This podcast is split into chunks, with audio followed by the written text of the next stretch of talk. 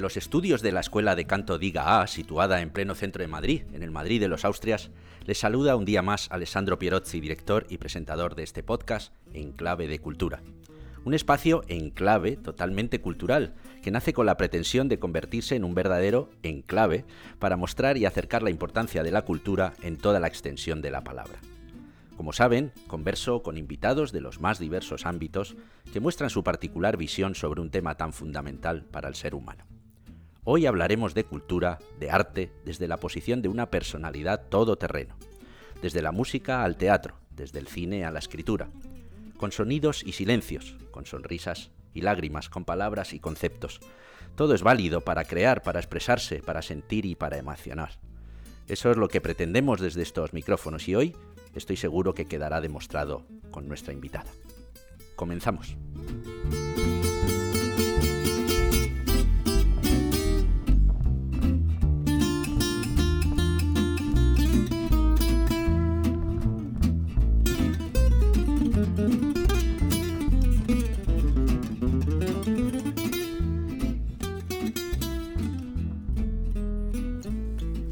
Bienvenida Esther Toledano. Hola, ¿qué tal? Es un verdadero placer tenerte aquí en nuestro podcast en clave de cultura. De antemano, agradezco mucho tu presencia ante estos micrófonos. A la hora de preparar la entrevista me ha costado comenzar a tirar del hilo porque en realidad eres una mujer, una artista polifacética, con muchas actividades en diferentes campos y eso me ha creado dificultades a la hora de englobarte en alguna especialidad porque todas además las llevas a cabo a las mil maravillas. En la presentación que hace la Academia de las Artes Escénicas, porque Esther forma parte de esta importante institución, se afirma que estudió filosofía y psicología en la Universidad Autónoma de Madrid y se licenció en piano y pedagogía musical en el Real Conservatorio Superior de Madrid. Su madre, pianista, le inculcó el ADN artístico. Cuenta con una dilatada carrera como actriz en el cine, en la televisión y en el teatro. Realiza labores de pianista en diversos eventos, entre los que destaca en la actualidad los conciertos de Candlelight con los tributos a diferentes estilos e intérpretes como Queen, Ludovico Unaudi o Coldplay. Y ha creado también el, el trío de cámara Toledano Ensemble, formado por violín, violonchelo y piano, con el que realiza conciertos de música clásica. Además eres guionista, directora de cortometrajes, escritora. Por cierto, escritora, has escrito un libro que se llama Excitados, o, excitados. Eso es un poco como nuestro título, en clave o en clave, ¿no? En clave, es verdad. ¿Eh? pues luego, luego, me contarás a ver eh, de este libro. Es, bueno, es algo súper interesante y que además está teniendo un, un, importante éxito. Bien, Esther, con este currículum tan impresionante se me ocurre pensar que, que, parece claro que tus orígenes familiares fueron un elemento fundamental a la hora de, de ir creando tu pozo cultural desde muy pequeña. ¿Cómo y cuándo decidiste dedicarte al arte? Eh, digo el arte porque se engloba como forma de cultura. ¿Cuándo decidiste dedicarte a la cultura con mayúsculas?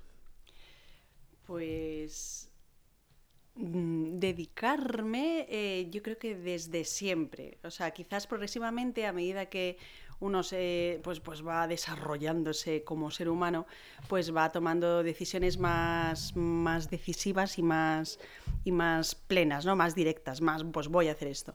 Pero sí tengo que decir que desde niña eh, eh, ya soñaba con ser actriz, eh, devoraba por así decirlo, todas las películas de cine antiguo, Greta Garbo, Bette Davis, Rita Hayworth, Barbara Stenwick, o sea, tenía a todas.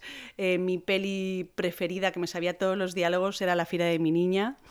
Y, bueno, ya desde niña, yo, yo de hecho tengo, y que todavía lo tengo guardado, tengo una cajita de deseos que lo sellé con cera y todo, y uno de ellos era ser actriz, una gran actriz. Otro de los deseos era ser una gran pianista. O sea que mm, de siempre ya mis deseos y mis sueños iban relacionados con eso, con la fantasía, con, vivir otras realidades por medio de la creatividad, de la creación. Desde niña también, desde muy pequeñita, también escribía muchos cuentos. Eh, pero como con 6, 7 años, que es cierto que me los iban a publicar al parecer, pero eh, alguien de, mi familia, bueno, mi hermana, concretamente, ella con todo el cariño dijo, uy, uy, uy, uy, a ver si me, a ver si la, porque querían como promocionarme ahí, la niña escritora, y le dio como pánico en aquel entonces, y fue como que se frenó un poquito y ahí se quedó luego en el, en el, tintero. En el tintero, mira tú. en el tintero se han ido quedando muchas cosas que a día de hoy no paran de salir. Por eso la gente cuando me pregunta, pues, pues son muchas cosas. Y yo, pues sí, son muchas cosas que siempre me he estado cuestionando, porque como la educación normalmente va muy dirigida a hay que focalizar, que si mm, tocas muchos palos al final no haces nada, esas frases tal, pues claro, yo siempre he tenido esa controversia, ¿no? De, pues, soy actriz, no, soy escritora, no, soy pianista, no, ah, también dibujaba de pequeña, eso, eso no lo hago a día de hoy, lo, lo, tengo ahí aparcado, a lo mejor con 80 años me da el punto y me hago ya dibujante de cómic, que me encantaría, o arquitecta, que eso es otra de mis facetas que no he desarrollado. Yo quería ser arquitecto de pequeño, Qué bueno, qué bueno. Me he ido totalmente por otro lado. Sí, hombre, es que tiene, bueno, sí, es que hay que al final ir seleccionando. Yo arquitecta amo los rascacielos. O sea, me hubiera mm. encantado ser arquitecta de rascacielos. En Nueva York. En Nueva York, ¿te imaginas? Por favor, qué maravilla. Pero yo a día de hoy paso por la eh, Plaza de Castilla y me fascina quedarme mirando así a las cuatro, bueno, ahora son cinco, una muy pequeñuja que han mm. hecho. Y aunque no sean a lo mejor muy icónicas, pero me, me fascina observar su altura, su silencio arriba no sé, siempre me han transmitido mucho, pero bueno, ese será otra vida. Otra vida, sí. Bueno, todos tenemos otras vidas, ¿no? Sí, eh, seguramente. Como pendientes, ¿no? Yo creo que siempre, ojalá pudiera ver esto, ojalá. ¿Cuánta gente me dice, tú que eres pianista, yo tengo la carrera de piano, aunque no me dedico... profesionalmente, ¿cuánta gente me ha dicho, ay, una de mis ilusiones de mi... Eh, era tocar, el piano? El piano sí. Eso lo dice mucha gente. ¿eh? Mucha gente. Sí. Y no sé si habrás escuchado también el, pero es que tuve un profesor que me machacó. no es por nada. O qué difícil tocar con las dos manos, o difícil, claro, la dificultad. Sí, sí, son como clichés que la gente repite, cosa que que bueno, es, admirable porque además se nota la admiración, ¿no? En este caso hacia el instrumento y hacia lo, difícil que es, como cualquier otro, evidentemente, ¿no? La dificultad. Que yo siempre me he revelado un poco con eso. El otro día lo hablaba con una amiga que le enseñé un vídeo y dijo, ay, ¿cómo se mueven de rápido los dedos? Y yo rápidamente, bueno, pero eso no es lo importante, lo importante es lo que se expresa, porque tal, que luego ya bajé un poco el tono y pensé, claro, en realidad la gente que no toca le llama lo primero la atención cómo se mueven los dedos. Claro. Luego también te dicen, jolín, y he llorado o tal, pero, pero yo siempre me rebelé un poco con eso de por qué la cosa circense de, de, pues eso, de los instrumentistas. Pero bueno, que tiene su lógica, porque es difícil. De hecho, un poco la siguiente pregunta va un poco por esa línea. Suelo asistir, como sabrás, a muchos conciertos de piano. Hace pocos días estuve viendo a Katia Bunatashvili, la, georgiana, que es todo espectáculo, lo que tú decías ahora. Eh, en este caso, otros grandes solistas que los ves, la verdad, y los escuchas tocar en directo y dices, madre mía, pero si es que parece como si estuviera en su casa tomándose un café, toca con una facilidad, como si nada, ¿no? Es que, que ni sudan, vamos, es increíble. Eh, eso se llama, yo creo, ser un artista con oficio, eh, con experiencia, con pues un genio, ¿no? Porque al final es que son maquinitas, son genios. Ya que a ellos no puedo preguntarles, pues te lo pregunto a ti. Eh, en tu caso, que llevas también tantos años de carrera, visto que eres una persona que vive con, para y del arte, ¿cuánto hay de pasión y cuánto hay de oficio cada vez que sales a un escenario o cada vez que te sientas delante de un piano? Porque te pregunto esto porque crees que se está perdiendo en el arte en general, en la cultura en general, mucha pasión respecto a lo que es el oficio, o crees que se está mecanizando demasiado, como casi todo en esta vida, el hecho cultural. Yo creo que hay mucha mecanización, eso, que comentas es cierto, e incluso en, en todo, ¿no? Ahora todo el mundo sabe hacer de todo, todo el mundo lo expone todo el mundo toca todo, todo el mundo, no sé, hay una exposición constante de, eso, ¿no? Eh, y, pero creo que sigue, que lo que sigue realmente llamando la atención es la pasión. Y cuando realmente, o sea, si te fijas, las, las, cosas que al final funcionan y que dices, bueno, esto me expresa, aunque no es mi estilo, aunque no es una cosa que a lo mejor yo iría a ver, pero cuando hay expresión real, cuando hay expresión interna, cuando hay pasión, eh, creo que al final la pasión yo creo que es la base de, de cualquier tipo de arte. Y si hablamos de la música, eh, toda la pasión que le puedas poner al artificio del mecanismo y a, toda esa disciplina que hay detrás, romper eso es lo que tú has llamado antes esa genialidad, que parece que están en su casa. Pues eso yo creo es, es lo que realmente debería de ser el, objetivo y, no, sé, no, sabría decir de si escasea. Porque yo creo que cada vez más hay más experimentación para mostrar pasión, pero creo que se está mecanizando también esa expresión de la pasión. No sé cómo decirte, que ahora de repente haces muchas cosas y ya hay pasión. Tampoco es eso. A lo mejor no haces nada y estás teniendo muchísima pasión también. Yo que te he visto tocar y, eh, bueno, en el cine no he visto tu currículum, pero sinceramente no. seguramente te habré visto en alguna serie o algo, pero claro, ni te conocía ni, ni me he fijado. Pero sí en el, en el escenario con el piano, sí te veo que, que estás totalmente metida en, en, estos conciertos, ¿no? De lo de las velas y, y, que intentas ir más allá de lo que es en sí las notas pues de Queen o de. Eh, es decir, intentas transmitir y tener ese contacto con el público, ese diálogo continuo, no solo con el instrumento, sino tú también, tu, tu, tu manera de hablar, de moverte, de sentarte en el piano. Sí, la verdad, o sea, yo siempre le he dicho, siempre me ha pasado incluso estudiando, que yo me he tirado horas y horas, he podido estar 10 horas seguidas y no enterarme. Y sí que es cierto que en el instante en el que bajo una tecla, es verdad que se produce una especie de euforia dentro de mí, que no la sé expresar muy bien, no sé muy bien qué es lo que sucede, pero me conecta con un montón de imágenes, de historias, de... Y, claro, poder también eh, envolver al público en esa no sé, en esa aventura, porque realmente es un, es un cúmulo de, sensaciones y de emociones. Pues sí, es, una pasada. Mm. Seguramente se nota que, me pasan muchas cosas ahí arriba. De hecho, eh, te iba a preguntar, seguro que a muchos de los oyentes que nos siguen en este podcast, esta cuestión que voy a poner encima de la mesa les resultará de sumo interés, ya que como estamos transitando por el terreno musical, pues eh, tengo que preguntarte sobre un asunto que siempre tiene mucha amiga, es decir, eh, hay diferentes respuestas, variadas opiniones, incluso muchos silencios. Y es, ¿qué es la música para ti, Esther? Sé que es una pregunta difícil, ¿eh? Pues para mí la música, porque yo siempre, eh, yo también soy profesora, he enseñado a, muchos niños a, tocar el piano y siempre mi manera de, explicar lo que es la música es que es un lenguaje. Un lenguaje al igual que utilizamos pues, para, comunicarnos los seres humanos con el lenguaje este que hemos inventado cada uno en su zona que, que le tocan hacer.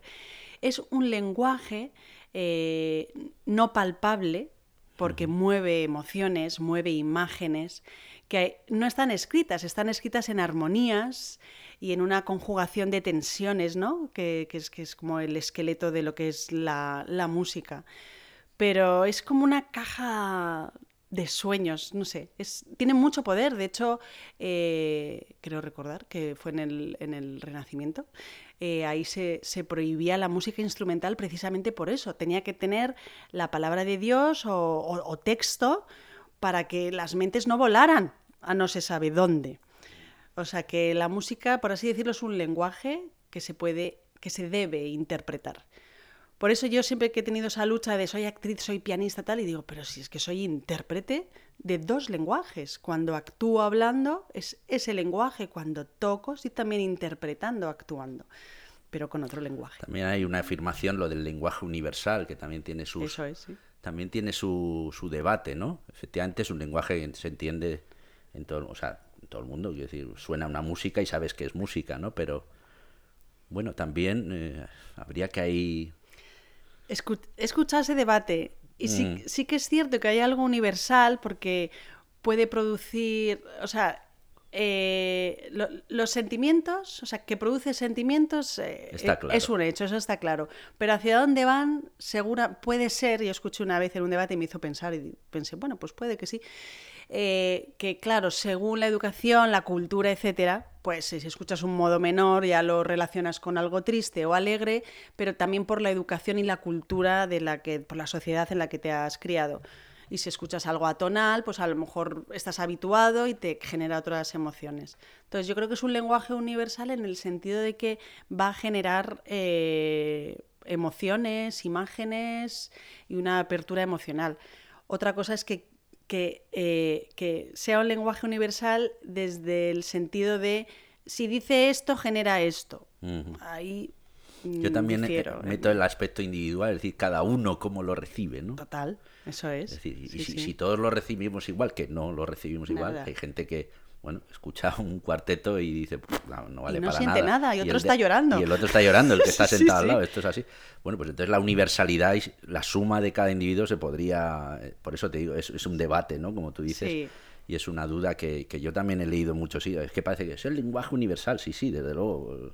¿Vale? No, no tengo que decir, ¿cómo que quiere decir esto como si me habla un alemán que yo no lo entiendo? Claro. En este caso sí es universal, pero habría que un poco valorar cada, cada Claro. paso, ¿no? Se podría añadir eso, el- un lenguaje emocional universal, ¿vale? Porque genera emociones, Hmm. pero no, no, es- no- no está dirigido. Es el- Hace pocos días veía a mi hija, eh, la mayor, tengo dos, eh, que ha empezado a estudiar Bellas Artes. Eh, bueno, pues me, dije, me dijo, oye, me voy al Museo del Prado con unos compañeros amigos para analizar unas obras y realizar un trabajo para la facultad. Se les veía entusiasmados, eh, apasionados por el mero hecho de, reunirse e ir a un museo. Mientras yo me hablaba, a veces hablamos solos todos, yo creo que sí, es, bueno además hablar solos. Y me decía para mis adentros, qué difícil es ver esto hoy, ¿no? Eh, no es muy habitual. Eh, yo creo que hay esperanza, me- yo me decía, me afirmaba, hay esperanza en un mundo mejor. Esta es otra pregunta difícil que te hago, pero quiero hacértela porque a la vez que protagonista eres espectadora casi a diario de lo que supone desplegar cultura entre la gente. ¿Cuál crees que sería el secreto, el mensaje, para que la juventud se desenganchara de tanta maleza eh, que rodea hoy en día nuestras a sus vidas y abrazara la cultura como un medio, como un remedio de vida? Porque eso es la cultura, al final es una gran medicina. Sí, yo, yo creo que falta más eh, la rutina de la contemplación, de, de la contemplación silenciosa, de, pues de ir a un museo, de asistir a un concierto y escuchar, no estar hablando, y de no consumir pues toda esa tecnología que hay ahora, donde cada 15 segundos les están bombardeando con una imagen, con una música que no es música, con unas coreografías que no, que no son creativas. O sea, hay una cosa bastante peligrosa. Creo que mm, quedan unos añitos para ver las consecuencias de, esto que está sucediendo ahora, de, esta, este desparrame que no, que no sé, yo creo que antes o después se van a empezar a ver, pues bueno, que ya se están viendo, eh, pues consecuencias nefastas. Y yo creo que lo mejor para luchar contra eso sería, mm, aunque suene un poco mm, así cómico, pero apagar todos esos dispositivos, de verdad, hacerlo, al menos escoger algún día, y obligarse a la contemplación. O sea, ir, por ejemplo, a los museos, lo que has explicado de que tu hija estaba eh, emocionada porque iban al museo a, a ver arte. Eso es necesario porque ves lo que se ha hecho, ves lo que te produce en silencio a ti, sin que nadie te diga cómo te tienes que sentir, ni sin, sin tampoco expresar a nadie lo- cómo te sientes. Algo Entonces, íntimo. El trabajo interior, creo que se está perdiendo mucho eso.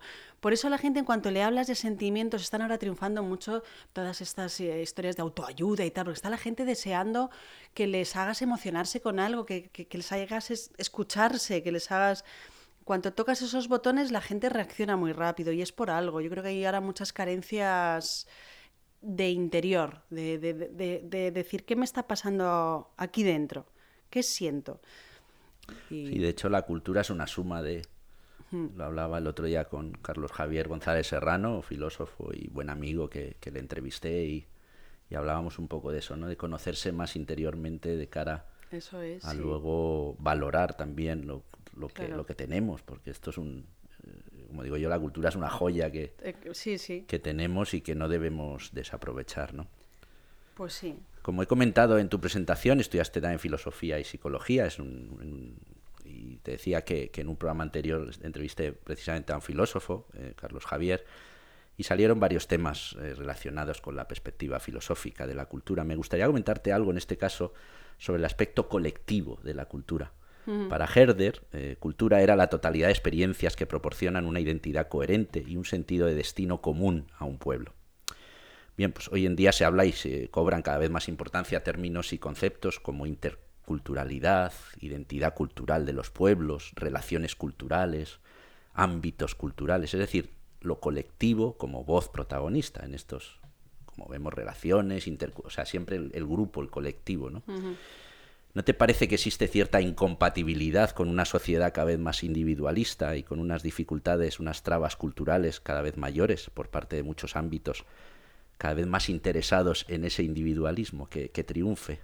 Eh, claro, sí, sí, o sea, yo, yo, creo que constantemente ahora vivimos en una sociedad que bombardea como mm, perfiles a los que debes imitar para, para ti, ¿no? Hay una cosa muy, efectivamente, muy individual y no una cosa conjunta. Los hábitos conjuntos eh, culturales y, eh, por ejemplo, se han, se han perdido, ¿no? Los, los, hábitos de vamos a, los sábados vamos a, eh, pues incluso al, teatro. O sea, hay, hay planes que se hacen porque los hace mm, la gente, pero por haber, por, para contar que los ha hecho. No sé cómo, cómo explicarlo. Pero no para vivirlos. No para vivirlos, eso es. La, el, el, quiero yo hacerlo porque quiero yo llenarme de esto y, y qué me llevo yo. No, es para contar que lo ha hecho, pero a lo mejor no, no ha sentido realmente nada. Mm. ¿Sabes? Sí que... Bueno, es que... Una contradicción absoluta. Sí, sí, no, no, claro, es, eh, por eso que se llenan mucha gente, incluso gobernantes y grandes, eh, pues grandes nombres, ¿no? Esto de interculturales, relaciones culturales entre pueblos, que, suena de, maravilla y, que, y que seguramente se, se, han conseguido muchas cosas, se ha avanzado, ¿no? Porque eso es evidente. Yo recuerdo de, yo era chavalín y mi madre, que era maestra de danza, pues tenía un grupo de, de digamos, como de danza española y folclore y y ya me acuerdo en esos años, no, vamos a ir a Italia a un festival de folclore y nos han llamado de Rusia para hacer un acto en la Universidad Lingüística de Moscú y tal. Bueno, eso son relaciones, eso eran relaciones culturales al final, intercambios y ahí sí ves eh, la unión de los pueblos, ahí ves todo, pero eh, eso se, por eso te digo esa incompatibilidad de esta sociedad que cada vez parece más individualista en todos los aspectos yo creo que se mm, por, politizar un poco, es que no me gusta mucho hablar a veces de, política, pero bueno, ¿por qué no? Yo creo que el, capital, el capitalismo eh, acérrimo es lo que al final está moviendo todo. Creo que se, si hay un interés cultural también es porque va a haber un beneficio mm. económico. Si se mueve a masas es porque van a hacer más taquilla. Y yo creo que a día de hoy también, si te has dado cuenta, eh, yo por ejemplo hago tributos, que me encanta, pero... Eh, o sea, ahora mismo lo que hay es un bombardeo de tributos y de, y de remakes en cine también, constantemente. Ahora no sé qué remake vi el otro día y digo, pero no, no, no me lo puedo creer. O sea, es que es como constantemente remakes de, películas que han tenido éxito. Entonces, eh, está todo como teñido de, de, esa cosa falsa, ¿no? Que al final es el dinero, es el poder que hay detrás, el, la rueda que mueve el dinero, lo, lo, que te he dicho antes, de, sí, la imagen, el yo estuve. Pero claro, todo eso es tan vacío o sea, hay, hay, por eso yo creo que hay tantas carencias a día de hoy también internas, porque no sabes muy bien para qué haces las cosas, para desconectar. ¿Para desconectar de qué? Eh, si, si, mm. vas a desconectar sin, sin conectar con algo. O sea, la gente va a desconectar eh, yendo a algo que no le conecta tampoco. O sea, bueno, en fin. Pero sí, sí, está todo un poco en torbellino, yo mm. creo.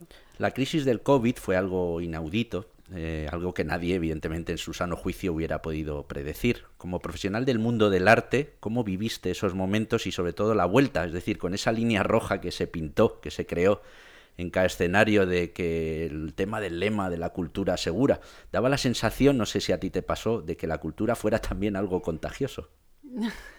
Total. Si no se favorecía mucho, eso sí que es verdad.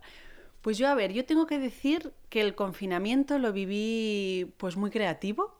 Escribí una película que está ahí en el cajoncito esperando un poco de, credibilidad para poder dirigirla yo, que es lo que me apetece.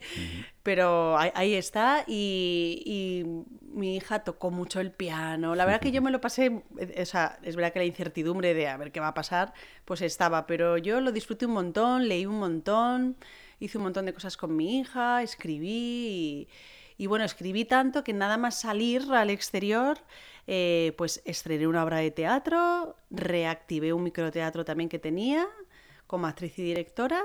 Y luego también salí ya, eh, eh, o sea, de una de las salas en las que reactivé el, eh, mi, faceta de dramaturga, pues también ahí inicié los conciertos con Candlelight.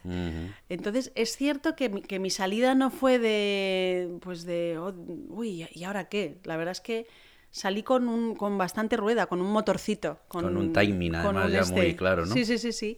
Y los conciertos eran muy curiosos porque, claro, había muy poquita gente, eh, esos asientos tan separados, esos ojitos, por los mm. ojitos sabías qué estaban sintiendo, si estaban a gusto, si no. Es verdad que sí, eh, pues esa etapa ¿no? en la que te fijabas en las, en, las emociones todo en, los ojos. Sí, la boca no se podía la ver. boca ¿no? se veía, sí, sí, que es todo. Muy bien, pues llamemos a la puerta de tus intereses culturales, artísticos o de pensamiento y vamos a intentar conocer un poco mejor tu personalidad. Como siempre digo, eh, sé que es muy complicado, pero los títulos y nombres que aquí se citen entrarán a formar parte de una playlist de libros, autores, músicas o películas que se irá creando con cada una de las opiniones de los invitados e invitadas que pasen por aquí.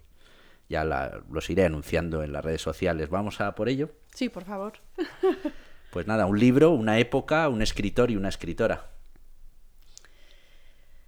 A ver, esto me ha costado, o sea, esto me cuesta, ¿eh? Porque un libro, es que me ha... Sé que es muy difícil, sí. Es que es muy complicado. Mm, eh, fíjate que tengo, tengo ahí duda entre dos. Uno es Suaves la noche de, Francis Scott Fitzgerald y el diario de Edith de Patricia Highsmith. Pero tengo que decir que el diario de Edith. Vale. Y entonces, escritor, escritora, ¿te quedarías con...?